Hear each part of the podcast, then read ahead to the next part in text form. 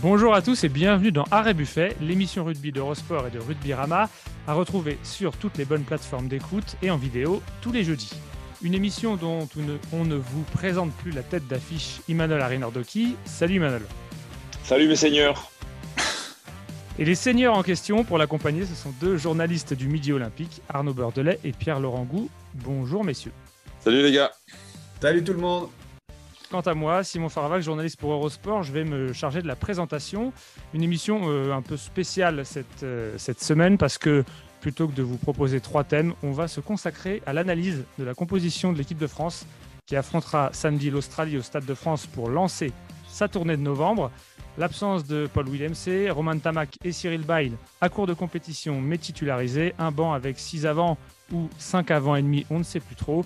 On évoque les principaux choix de Fabien Galtier et de son staff dans cet épisode d'Arrêt Buffet. Arrêt Buffet, c'est parti. La tournée de l'équipe de France débute ce samedi avec une rencontre face à l'Australie et jeudi, Fabien Galtier et son staff ont officialisé la composition du 15 de France, une composition qui n'a pas souffert de grandes surprises à partir du moment où on savait depuis la veille que Paul Williams serait absent. En première ligne, donc je vous la rappelle, messieurs Bail, Marchand, Antonio, Woki et Flamand en deuxième ligne, on va en débattre. Gelon, Aldrit, Olivon pour la troisième ligne. Une, euh, charnière 100% toulousaine avec Dupont et Tamac, Moefana et Penaud aux ailes, Danti, Ficou au centre et à l'arrière, Ramos. Messieurs, qu'est-ce qu'elle vous inspire, cette composition? Ben, on sent tout simplement que vraiment le groupe se resserre à un an de la Coupe du Monde. On pouvait se poser la question de savoir, euh, avec les absences euh, dues aux blessures, quel, allait être ce, groupe. Euh, quel allait être ce groupe aussi avec les, retours de, joueurs, on va en parler, qui ont très peu de temps de jeu. Mais voilà, on voit qu'il y a, quand même vraiment une ossature et des joueurs sur lesquels on s'appuie, qui ont plus ou moins joué. Hein. Je parle par exemple, je pense à à Flamand en deuxième ligne. Voilà, il y, a des joueurs qu'on retrouve euh, sur une trame euh, et on peut penser que voilà, il y a vraiment euh, une ossature et un groupe qui se dégage et que ça va être de plus en plus compliqué pour des prétendants d'intégrer en tout cas cette, cette feuille de match. On le voit avec le cas de Cyril Bay. Hein. Cyril Bay, a joué 36 minutes le week-end dernier à Bayonne. Euh, et euh, Fabien Galtier l'a immédiatement euh, rappelé. Il est titulaire avec seulement 36 minutes alors qu'il a été opéré début, août d'une pubalgie.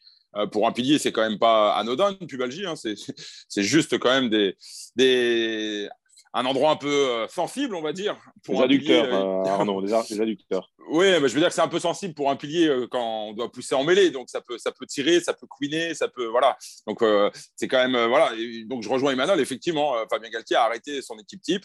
Euh, Cyril Bay en fait partie, euh, alors qu'un garçon comme Danny Priso euh, pensait probablement, enfin c'est même sûr, hein, puisque pour l'avoir rencontré samedi, il était quasiment certain de, démarrer cette rencontre, et finalement c'est Cyril Bay. Donc pour moi, c'est l'exemple le plus symptomatique, avec évidemment Roman Tamac, même si je pense que la, titularisation de Romain Tamac, d'abord, c'est moins de surprise. Et ensuite, euh, après, peut-être moins à débat dans le sens où c'est euh, un poste d'ouvreur, euh, c'était de la traumato, puisque c'était un, problème au niveau de la cheville pour Romain Tamac, que c'est un garçon qui ne fait pas d'excès, qui est hyper pro dans sa alimentation, dans sa récupération. Donc voilà, pour moi, il n'y a, pas de débat sur la, titularisation de, de Romain Tamac, mais probablement que pour Mathieu Jalibert, au fond de lui, il doit y en avoir, j'imagine. Euh, que dire de plus? Parce que Emmanuel Arnaud ont quand même eu pas mal d'arguments euh, pertinents. Euh, voilà, je voulais juste rebondir, Simon, sur le côté sans surprise. C'est parce que les journalistes rugby ont bien fait leur boulot. Parce que s'il y a. Oui, sans surprise pour vous, messieurs. S'il y a dix jours, s'il y a dix jours, tu demandais, je pense au, public et même à nous, si Baye est titulaire, même Moefana titulaire à l'aile. même à lui, hein. Et même Ali, ou, ou, en deuxième ligne, euh, comme parlait Imanol, euh, même si ces joueurs ont de la qualité, il y a quand même. Euh, voilà. Mais voilà, Imanol et Arnaud, je ne vais pas répéter ce qu'ils ont dit. il y a une épine dorsale, un 15 titulaire. Fabien Galtier, je l'ai déjà dit plusieurs fois, est un conservatisme impressionnant dans ses compositions d'équipe. voilà. Emmanuel, toi qui peux avoir cette expérience, est-ce que c'est c'est compliqué de reprendre parce que Ntamak, euh, la blessure était moins grave, mais il n'a pas joué de, en compétition officielle depuis un mois et demi. Euh, les oppositions face à des U20, euh, ça a beau être à balles plus ou moins réelles, Est-ce que ça peut compenser cette absence de compétition ou selon toi, c'est difficile quand même de se remettre dans le rythme après un mois et demi? Ben, Après, pour moi, il y a, une logique. en tout cas, en tant, que, en tant que joueur, je pense que soit en parlant notamment du cas de, Romain, on l'avait évoqué un peu la, semaine dernière, de Romain Tamac, et là, euh, en l'occurrence, le, cas de Cyril Bay, euh, soit ils sont un peu à court de compétition et donc tu les réintègres dans le groupe, mais ils ne sont pas sur la feuille de match. Et tu leur donnes encore euh, une semaine, dix jours, 15 jours d'entraînement pour, pour jouer le match suivant. Soit ben, tu les mets titulaires. Ce pas des joueurs que tu peux mettre en plaçant parce qu'ils reviennent, manque de rythme, reviennent un peu de blessure. Si tu les mets sur le banc et que ça ne tient pas, ben, tu, te, tu, te, tu, te, passes d'un remplaçant. Donc, c'est des joueurs qu'il faut faire attaquer à la rencontre. S'ils sont en cours de rythme, eh ils sortiront un peu plus tôt. Euh, s'il y a un petit souci, ben, on peut les remplacer. Donc, euh, il y a une certaine logique, même si peut-être le retour de Cyril Bay est quand même euh, assez précoce. ça montre quand même la confiance que le staff et, l'équipe a en ce joueur. Voilà, il sera aussi associé à Julien Marchand qui connaît bien. Et je pense qu'il y a une vraie quand même confiance accordée à Cyril Bay, notamment euh, peut-être euh, sur la mêlée euh, fermée, parce qu'il est quand même l'un des meilleurs, meilleurs piliers du gauche au monde. Non, non, c'est le meilleur actuellement. C'est le meilleur. Et j'allais dire, et pour moi, le meilleur. Pardon. Pardon, monseigneur. Et, et, on sait que ça va être important contre l'Australie. Donc voilà, après, je sais qu'il y a aussi la composition aussi derrière, en deuxième, etc., qui découle un peu peut-être de ces choix-là, et notamment du banc, on y reviendra. Mais euh, voilà, pour moi, il y a une logique voilà, pour ces deux joueurs de les faire attaquer directement comme ça. On leur, fait confiance et s'il manque un peu de rythme, eh ils sortiront plus tôt. Mais voilà, c'était soit on les faisait commencer, on les faisait attaquer d'entrée, soit ils n'étaient pas dans le groupe. Et voilà, ça montre encore une fois la confiance qu'on leur accorde et, la volonté de Fabien Galtier de, euh, de s'appuyer sur ces joueurs-là. Euh, je, voudrais compléter un peu ce que dit Manuel, parce que je trouve que le message euh, envoyé euh, en titularisation Cyril Bay et Romain Tamac n'est pas le même sur les deux joueurs.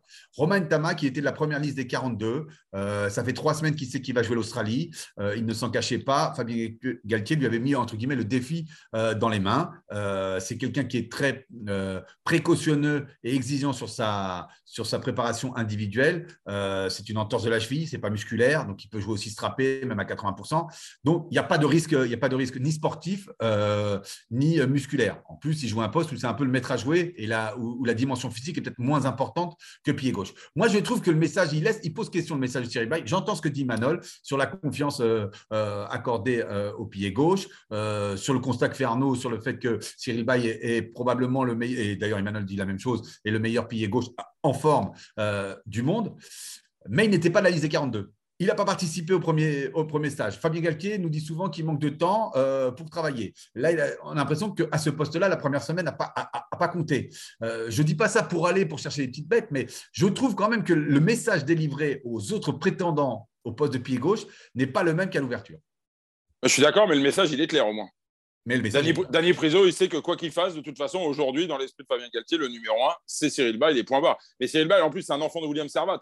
On euh, ne on va pas se mentir. Euh, Julien Marchand, euh, Bay, c'est lui qui les a fait éclore, il les a, il les a façonnés, il a travaillé avec eux longtemps avec le Stade Toulousain, il les connaît par cœur, il a une confiance aveugle en eux, une, confiance qui lui rend bien hein, d'ailleurs. Donc, donc moi, ça se justifie par rapport au message. Ouais, je comprends ta position, Pierre-Laurent, mais en fait, pendant des années et des années, on a constamment réclamé, nous les journalistes, euh, de la stabilité. On en avait marre, on disait 58e euh, charnière de l'air la porte. Surtout, voilà, surtout en 9-10. Voilà, pas de la charnière, mais même on disait ça tourne tout le temps, c'est fatigant, c'est fatigant. Ben, faut reconnaître à Galtier, je suis pas toujours d'accord avec lui, mais bon, bah voilà, là, il a instauré une stabilité. Le message est clair. Dany Priso, bah, il jouera des bouts de match. Euh, tant que Cyril Bale sera à ce niveau-là. Alors, on ne sait pas quel niveau sera celui de, Cyril Bale euh, samedi contre l'Australie. Probablement qu'il sortira peut-être de façon un peu prématurée par rapport à ce qu'il a l'habitude de faire. Enfin, j'espère en tout cas, et ce sera synonyme d'intelligence quelque part, parce que ce coaching, euh, je pense qu'ils vont l'anticiper. Euh, mais j'ai aucun doute, et je rejoins Emmanuel. et d'autant plus qu'il il a besoin de rythme. Jouer l'Australie, c'est la meilleure façon de préparer le gros défi qui arrive derrière avec l'Afrique du Sud. On en vient à la question de la deuxième ligne. Ça, c'est le choix le plus récent, forcément, étant donné que Le forfait de William C a été annoncé la veille de l'annonce de cette euh, composition. Et c'est donc Flamand qui accompagne Woki dans la cage. Euh, messieurs, qu'est-ce qu'on en pense? Quel est le message cette fois-ci derrière cette titularisation de Flamand? C'est, déjà un joueur qui prend de, l'épaisseur parce que pour le titulariser euh, seconde ligne à droite, en sachant que le, le seconde ligne droit, c'est quand même la poutre du pack, c'est celui qui, cale la mêlée. Et c'est un poste euh, qui était quand même détenu par Paul Willemse. Et donc voilà, pour le suppléer, quand même, c'est une belle preuve de, confiance. Après, moi, c'est un joueur que j'aime beaucoup, euh, qui, qui, est constamment en train de progresser, qui a un très beau gabarit, qui a des très bonnes mains, qui se déplace, qui est très performant en touche. Voilà, c'est vraiment un second ligne très complet, moderne pour moi, qui a encore une grosse marge de progression. Et, je pense que c'est naturel aujourd'hui de, le voir. Moi, j'attendais de le voir son titulaire euh, en équipe de France. Et pour moi, c'est peut-être un joueur qui a vraiment une carte à jouer, euh, même sans parler de, de l'absence de Paul Williams. Je pense qu'il a une place à aller chercher dans ce 15 de départ euh, en vue de la Coupe du Monde. Moi, je pense qu'il y a une autre explication. Hein. Thibaut Flamand, alors d'abord, juste pour rappeler quand même, au Japon, il a joué euh, les deux tests contre les Japonais, deuxième ligne droite. Très, très, très bon. Il a été excellent. Fabien Galtier a dit euh, ce midi lors de l'annonce de l'équipe qu'il avait été l'homme, le joueur de la tournée. Il a joué deux fois 80 minutes. Je ne sais pas si vous vous souvenez des températures. On annonçait 40 degrés euh, au Japon à ce moment-là, avec un taux d'humidité juste insupportable. moi, moi, ce que je vois surtout, c'est que Thibaut Flamand, il va démarrer le match avec un pilier droit qui s'appelle Winnie Antonio qui est un cube, qui en mêlée aujourd'hui donne quand même un certain nombre de garanties. En revanche, le pilier droit remplaçant, euh, si je ne me trompe pas, c'est Sipili Falatea, qui a moins, beaucoup moins d'expérience. Et en mettant Falatea, il fallait un deuxième ligne à droite avec des larges épaules, qui soit solide, qui soit un tank. Et c'est le rôle, et c'est le cas de Romain Taoufifénois, qui depuis maintenant plusieurs mois ne déçoit jamais lorsqu'il fait ses entrées euh, euh, avec l'équipe de France. Donc je crois que c'est surtout des duos qu'ils ont composés euh, voilà, d'un côté, Winnie Antonio, Flamand qui vont débuter le match et les fameux finisseurs, pour faire plaisir à Fabien Galtier, les fameux finisseurs qui seront donc euh, Falatea et, et Taofi Donc, moi, pour moi, l'explication, elle, tient plutôt là.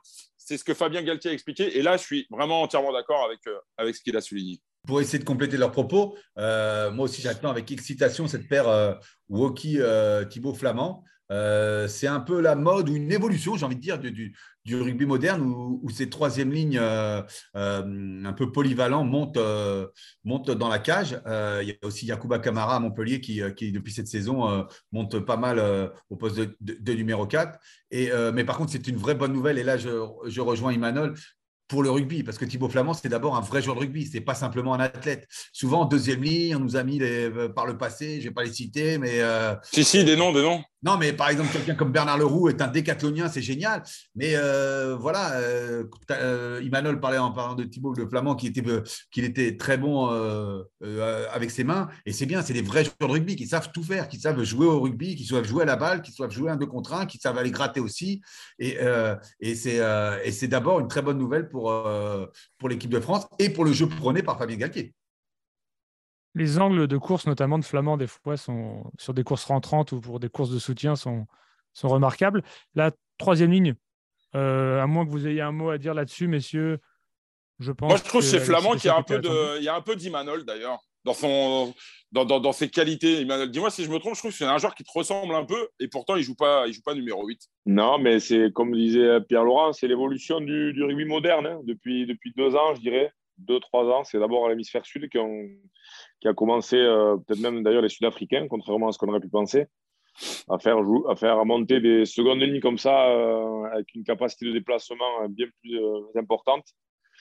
Et voilà, parce qu'aujourd'hui, c'est vrai qu'on pratique un rugby de mouvement où on a besoin d'avoir des, joueurs qui se déplacent.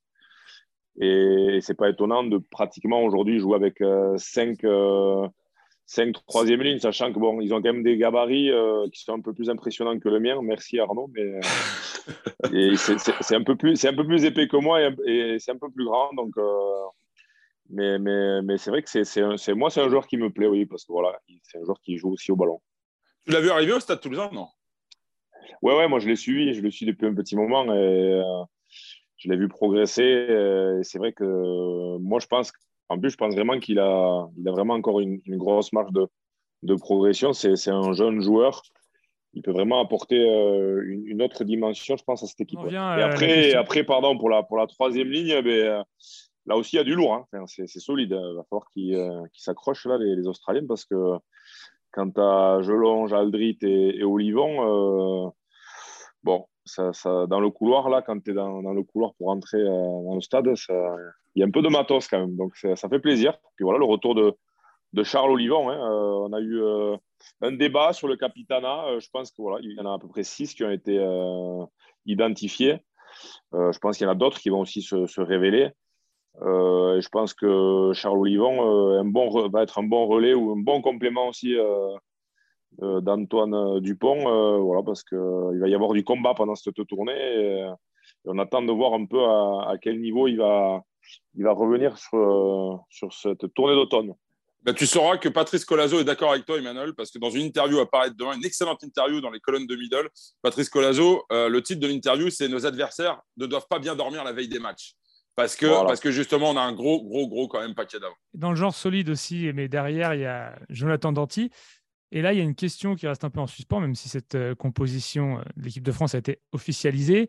Ça peut dépendre d'un carnet rose, d'une naissance, messieurs. Euh, qu'est-ce qui peut se passer? Quelle réorganisation ça pourrait entraîner? Arnaud, est-ce que tu peux nous en dire plus à ce sujet, avec notamment peut-être Moefana qui glisserait au centre?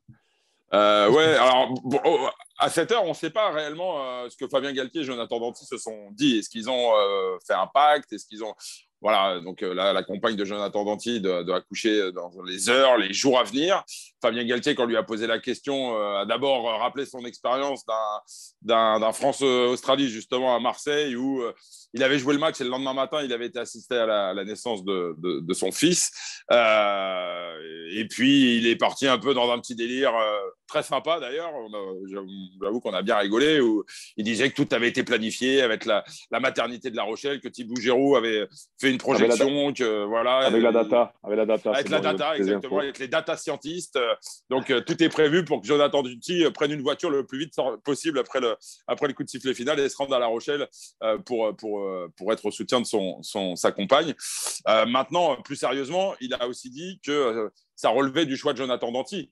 En gros, c'est Jonathan Danty qui prendra la responsabilité si son épouse doit accoucher dans les heures à venir.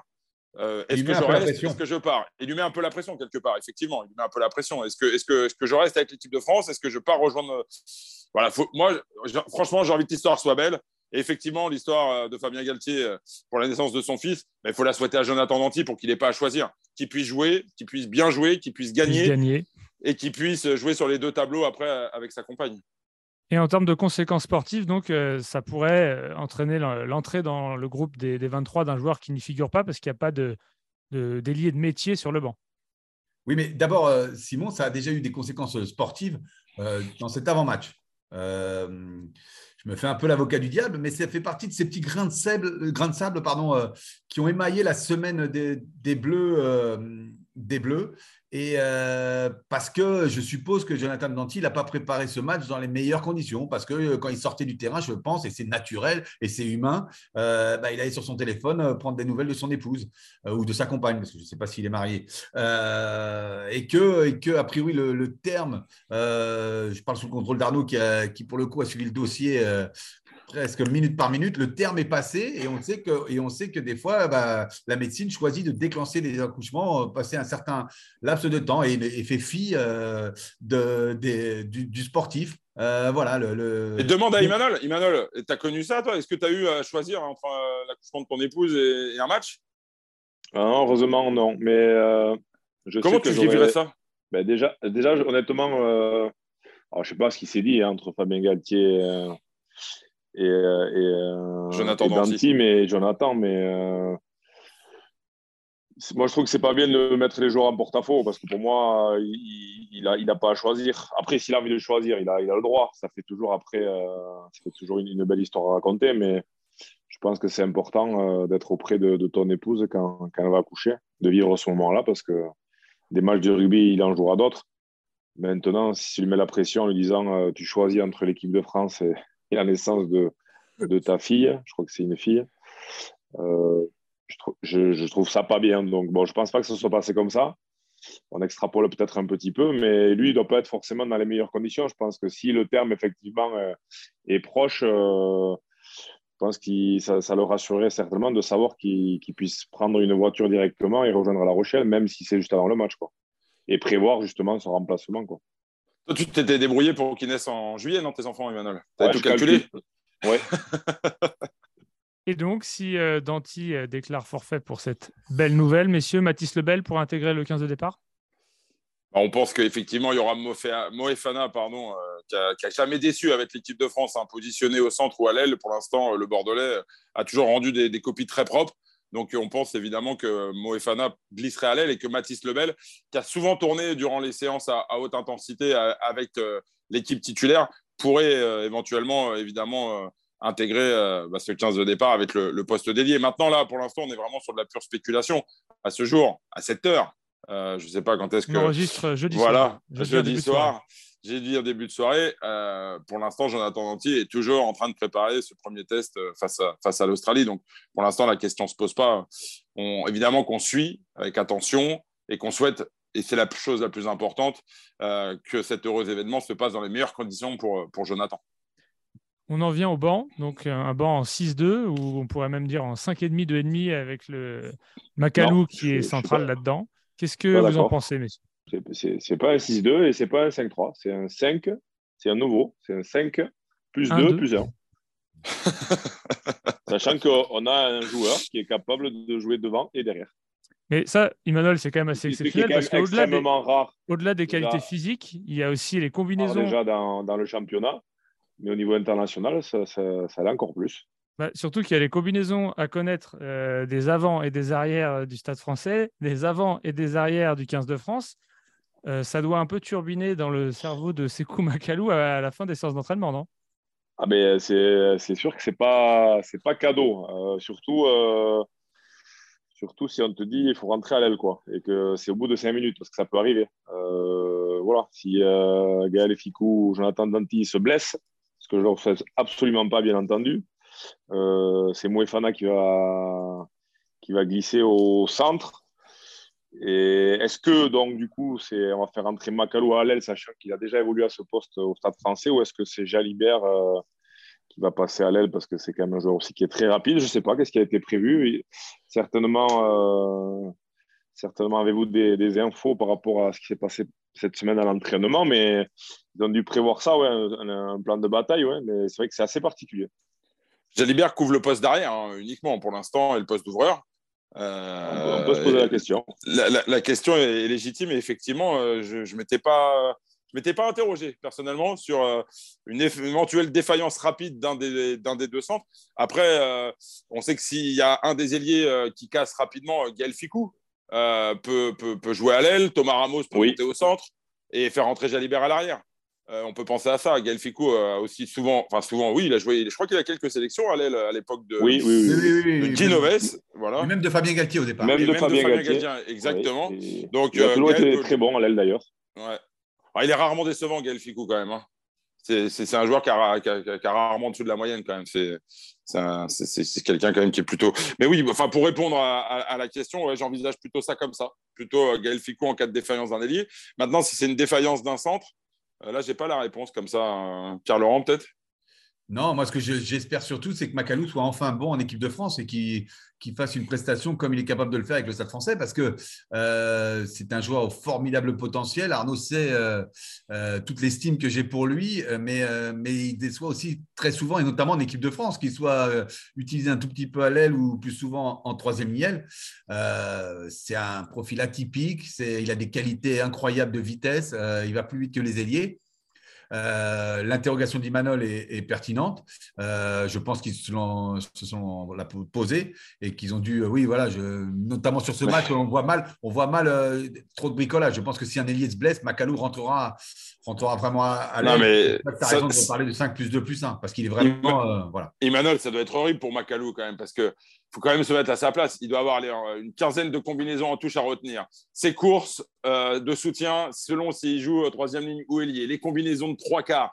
Mais ça doit être une usine à gaz dans, son, dans sa tête. C'est, c'est, c'est, ah, effectivement, c'est pas simple. C'est lui le premier fautif. Hein. Euh, s'il courait moins vite, déjà, ça ne lui arriverait pas. Moi, ça, moi ça, m'a jamais proposé de, de, passer à l'aile. Donc, euh. Je serais curieux de savoir qui est le plus rapide, d'ailleurs, entre, euh, entre Moefana, Macalou et Damien Penaud. Tiens. Ce, serait, ouais. Je sais que Macalou, là, ça. Ah, Macalou, il va 10 000 quand même. Hein. Quand, quand il peut allonger la foulée, dès qu'il peut allonger la foulée. on essaiera d'avoir les stats. Je me souviens à l'époque où euh, Laurent Sampere était encore joueur au Stade français, où une fois, euh, Sekou Makalou, sur une montée après touche, avait été sanctionné par l'arbitre. Et euh, Sampere était capitaine, il avait été voir l'arbitre. Et il demande l'explication. L'arbitre lui dit bah, il est hors jeu, il est parti avant. Et Sampere qui répond à l'arbitre non, en fait, je, crois juste que Sekou Makalou va plus vite que votre regard, monsieur l'arbitre. Ça m'avait fait assez sourire.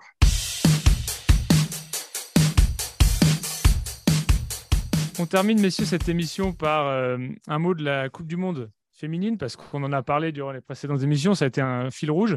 Là, l'équipe de France se retrouve dans le dernier carré, donc euh, on va quand même évoquer ces deux rencontres. Euh, Canada-Angleterre à 4h30 heure française, puis Nouvelle-Zélande, France 7h30 chez nous. messieurs, les, Black Ferns, c'est trop costaud ou ça peut passer pour les Bleus, à votre avis elles, les ont déjà, les ont déjà battues, hein. donc euh, rien n'est impossible. Euh, il faut arrêter, euh, comme chez les garçons, Pas de, complexe. de se faire un monde de, de, ce maillot noir. Quoi. Donc non, franchement, qu'est-ce qu'elles ont à perdre? Qu'est-ce qu'elles ont à perdre? Elles jouent à l'Eden Park contre la Nouvelle-Zélande. Emmanuel l'a vécu avec les garçons. Qu'est-ce que Il n'y a rien à perdre. Il y a rien à, le match, il n'y a rien. Ouais, voilà. Donc, franchement, autant que. moi, j'y crois. Je, euh, elles sont construites un peu dans la difficulté. On sait qu'il y a eu quelques problèmes en interne. Elles n'ont pas fait des matchs forcément toujours très aboutis. Ça rappelle un peu le parcours de 2011 en Nouvelle-Zélande des garçons. C'est un peu. On ne sait pas trop quoi en penser hein, quand on regarde leurs performances. Euh, les difficultés en interne, ça rappelle aussi 2011. il faut y croire. Quoi. Euh, moi, je rêve d'une finale France-Angleterre quand même. Franchement, ce serait chouette. Finale France-Angleterre pour, pour finir, ça aurait de la gueule. Attention à ne pas sous-estimer les, Black Ferns. Euh, certes, Arnaud a raison de rappeler, on reste sur deux victoires euh, face aux Néo-Zélandaises à l'automne 2021. Euh, qui avait en plus perdu par deux fois face à l'Angleterre. Mais suite à ce cataclysme, entre guillemets, au, pays du rugby, euh, il y a une vraie révolution chez, euh, les filles euh, en Nouvelle-Zélande. elles ont nommé, enfin, la fédération néo-zélandaise a nommé Wayne Smith, qui était l'adjoint du sélectionneur des Blacks pour le titre de 2015 et de 2011, qui était en retraite. Et, Wayne Smith, il a accepté la mission en, demandant deux choses, parce qu'il nous le révèle dans notre confrère Simon Val dans l'édition de demain. Il voulait avoir carte blanche sur le choix des filles et aussi euh, produire un, rugby euh, ambitieux et risqué. Euh, on lui a laissé carte blanche, donc il a rajeuni énormément son, équipe, tant et si bien que les Françaises, elles ne connaissent pas très bien les adversaires qu'elles vont jouer.